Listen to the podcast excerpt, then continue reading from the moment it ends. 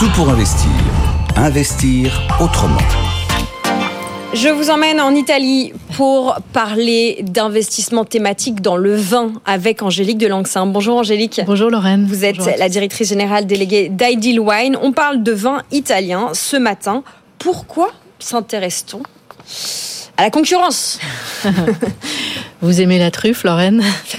Je ne suis pas une grande fan de truffe et j'apprécie plutôt la manière dont la cuisine italienne euh, met en valeur la truffe que la mode euh, française de mettre de la truffe partout. Partout, absolument. Alors, le, Piémont est l'écrin de la truffe blanche, en fait, hein, d'Alba. Donc, euh, c'est un haut lieu de la gastronomie transalpine, mais c'est aussi un, haut lieu historique de la, de la vigne, hein, puisque dans le Piémont, vous avez des, des, pollens qui attestent de la présence de la vigne depuis le 5e siècle avant Jésus-Christ. Et c'est un vignoble que, que, Pline l'Ancien déjà euh, vantait dans ses écrits. Donc euh, c'est une culture qui est, euh, qui est ancienne, qui est extrêmement renommée parce que les vins sont produits à partir, les vins, rouges, grand, grand aussi, grand lieu de, culture de vin rouge, à partir du cépage Nebbiolo, ce, qui tire son nom de, de Nebbio, cette, cette fine pellicule qui recouvre les, les, baies juste à la veille des, vendanges. Et en fait, ce sont des vins extrêmement soyeux et très délicats qui ne sont pas sans rappeler euh, les grands vins de Bourgogne mmh. que, euh, que le monde entier s'arrache euh, aujourd'hui. Voilà, le lien entre la Bourgogne et le nord de l'Italie. nous allons zoomer un petit peu sur ces vins piémontais parce qu'ils peuvent intéresser ceux et celles qui nous écoutent sans être forcément grands connaisseurs, mais en tout cas amateurs en quête de construire une cave. Et une cave peut-être qu'ils céderont. Mhm.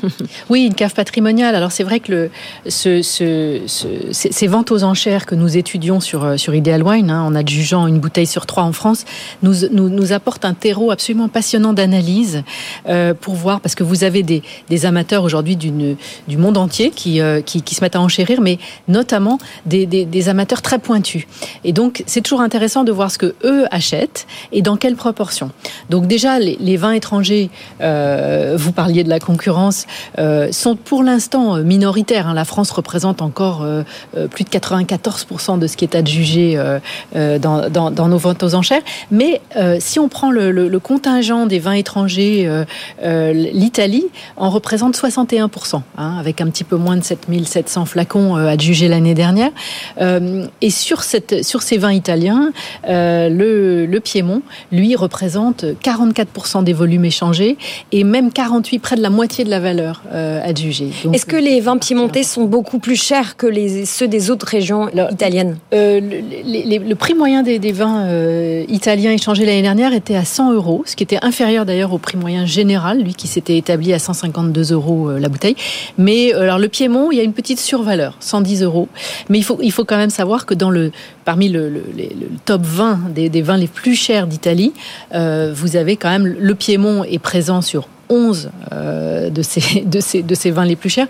Donc, en fait, on trouve, on trouve dans le Piémont euh, des vins extrêmement recherchés euh, et donc extrêmement chers. Donnez-nous quelques noms Alors, ce qu'il faut savoir, c'est que dans le Piémont, vous avez deux styles différents qui s'affrontent, mais qui s'affrontent vraiment et parfois assez violemment, d'ailleurs, à l'intérieur de même de, parfois de certaines mêmes familles euh, euh, viticoles. Vous avez le style traditionnel euh, avec des fermentations qui se qui se font très lentement, des macérations très douces. il faut savoir que le Piémont, bah, c'est une région qui est, comme son nom l'indique, hein, au pied des montagnes, mm-hmm. des Apennins et des Alpes. Et l'automne, il fait froid, les macérations se font se font extrêmement lentement. Les vins sont élevés aussi pendant de très longues années euh, dans les foudres. Donc, c'est des vins qui prennent une certaine puissance et qui, nécessitent euh, d'avoir, euh, d'être élevés donc longtemps pour s'affiner et pour, pour trouver ce caractère soyeux. Donc là, vous avez les tenants de, cette tradition, Giacomo Conterno notamment, Mascarello,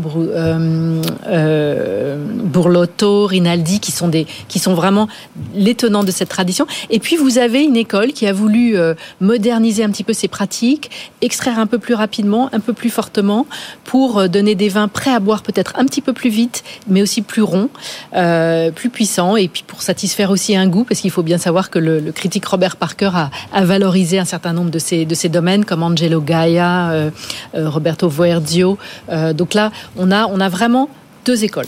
On va reparler du rôle de Parker, de Robert Parker sur la visibilité ou en tout cas le stéréotype qu'on peut se faire de Piémont. Mais excusez-moi Angélique, je suis obligée de vous couper. Le titre Téléperformance est en chute de moins 25%. Il vient d'être suspendu à la bourse.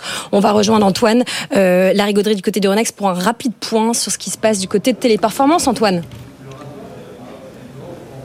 oui, alors le titre euh, recote. Hein, finalement, il perd en ce moment effectivement 25,6%. Il tombe sous les 100 euros, hein, 99 euros, 98 euros, 92 à l'instant. En fait, ce qui se passe, c'est qu'hier soir, il y a une grosse fintech suédoise qui s'appelle Klarna, euh, qui a sorti un communiqué de presse alors, assez étonnant, puis alors vraiment euh, en fanfare, en disant c'est formidable, nous, euh, nos services clients, on a réussi à les supprimer aux deux tiers pour embrayer sur un système qui est entièrement géré par euh, ChatGPT. Voilà. Et donc, c'est un système qui est efficace, qui répond à toutes les sollicitations et peut-être mieux qu'un centre d'appel, et qui en même temps fait le travail de 700 personnes. Mmh. Donc, euh, fort de ça, alors on peut se dire, c'est quand même étonnant que la réaction soit aussi forte sur Téléperformance ce matin, alors que le communiqué de presse de cette société est quand même sorti hier soir. Mmh. Mais voilà, la bourse, c'est aussi des humains, hein. c'est des gens qui se rendent compte euh, en cours de matinée, tiens, ben, oulala. Et un gros intervenant, un analyste avec euh, une note pondue vite fait, des investisseurs un petit peu inquiets euh, qui se sont mis d'accord euh, pour euh, un peu partager leurs chiffres et leurs perspectives ont peut-être été à l'origine de, cette, de ce très très fort décrochage de, téléperformance qui est aussi une valeur, qu'il faut le dire, mmh. peut-être particulièrement spéculative de temps en temps avec des actus vraiment compliqués à gérer. Et là, du coup, bah, on a cette très forte baisse de téléperformance. Donc moins 26% là en ce moment à 98,48 euros. Cette fois encore, il est question d'IA, mais il est question d'IA qui peut faire concurrence effectivement à tout un pan du business model de, de téléperformance. Pour être honnête, il faut bien aussi dire que Téléperformance travaille lui-même à des systèmes d'intelligence artificielle depuis quelques années, euh, qui communiquent pas beaucoup dessus, et que bah, c'est peut-être justement euh, l'opposition de ces deux réalités qui est en train de se réaliser en bourse. Merci beaucoup Antoine. Décryptage à chaud de Téléperformance, euh, crainte autour de l'IA, on l'entend. Merci beaucoup. On vous retrouve un petit peu plus tard sur notre antenne pour continuer à surveiller la situation. On retourne dans l'interview avec Angélique Delangsin. Nous étions en train de voyager sereinement au pied des montagnes italiennes du côté du Piémont avec vous, Heidi Wine. On parlait de l'influence du critique Robert Parker sur ces vins piémontais. Angélique, en substance, que faut-il retenir pour nos auditeurs et auditrices?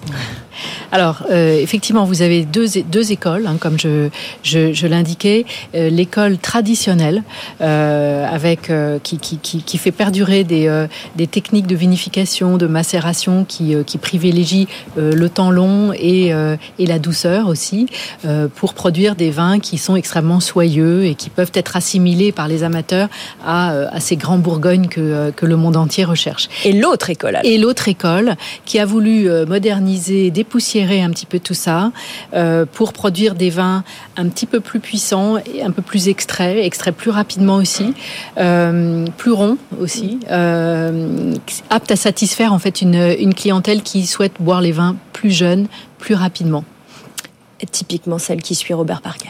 Absolument. Alors aujourd'hui, euh, dans les, dans les résultats des, ventes aux enchères hein, que, nous analysons, euh, le, les deux écoles s'affrontent. Euh, je dirais que la traditionnelle, avec la recherche de millésimes anciens, tient la corde aujourd'hui, même si évidemment de très grands noms comme Angelo Gaia ou Roberto Verdio ont aussi beaucoup de succès dans les enchères, mais souvent avec des millésimes anciens. Voilà, cette bataille un petit peu entre les, millésimes anciens et peut-être les plus récents, ça dépend de vous. Quelle est la patience que vous avez Si vous les déguster tout de suite ou patienter. En tout cas, dans la logique ou dans la vision de constituer une cave avec euh, cette volonté de céder, une optique patrimoniale. C'est intéressant de regarder ces vins du nord de l'Italie. Merci beaucoup Angélique de Langsin, interrompu évidemment par la bourse. C'est ça aussi tout pour investir. C'est à la fois le temps long, l'investissement, le temps long et la bourse. Euh, ce qui se passe à très court terme dans une journée de trading.